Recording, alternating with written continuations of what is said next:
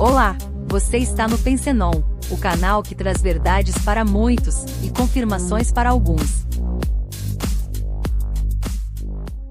Seja bem-vindo a mais um conteúdo do Pensenon.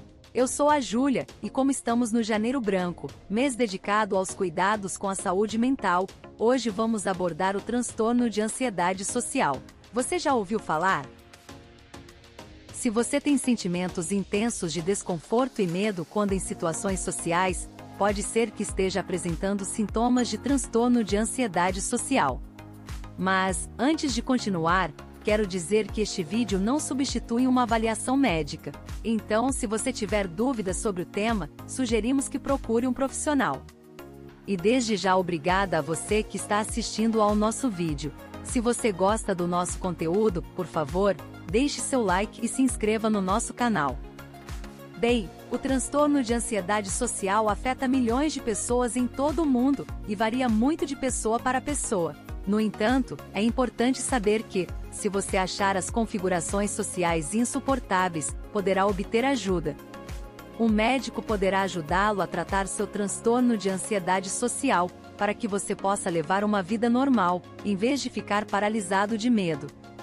É difícil definir os sintomas exatos do transtorno de ansiedade social, e é por isso que consultar o seu médico é tão importante. No entanto, alguns sinais comuns de que você pode ter esse distúrbio incluem uma série de medos.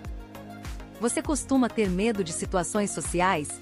Você deve consultar o seu médico se seus medos refletirem o seguinte: medo de que toda a atenção esteja sobre você, medo de cometer erros, medo de ser julgado, medo de que todos sejam melhores do que você, medo de se humilhar, medo de que todos vejam seus defeitos.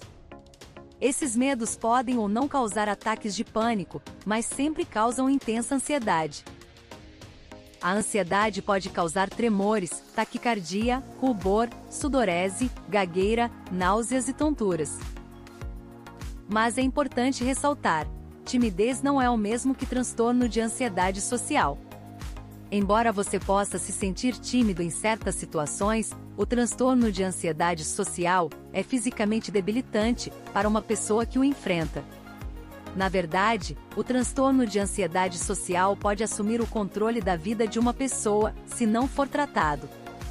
Geralmente, esse transtorno começa na infância ou no início da idade adulta e pode afetar todas as pessoas, independentemente de raça, religião ou sexo. Entretanto, as mulheres têm maior probabilidade de desenvolver esse transtorno do que os homens. O transtorno de ansiedade social costuma ser encontrado em conjunto com outros transtornos de ansiedade. Também é comum que uma pessoa com transtorno de ansiedade social tente amenizar seu sofrimento, e até mesmo sentimento de culpa, usando drogas ou álcool, o que por sua vez levará ao abuso de substâncias. A melhor e única maneira de tratar o transtorno de ansiedade social é consultar um médico. A terapia e a medicação podem ajudá-lo a lidar com esse distúrbio, para que você possa viver uma vida saudável e socialmente ativa.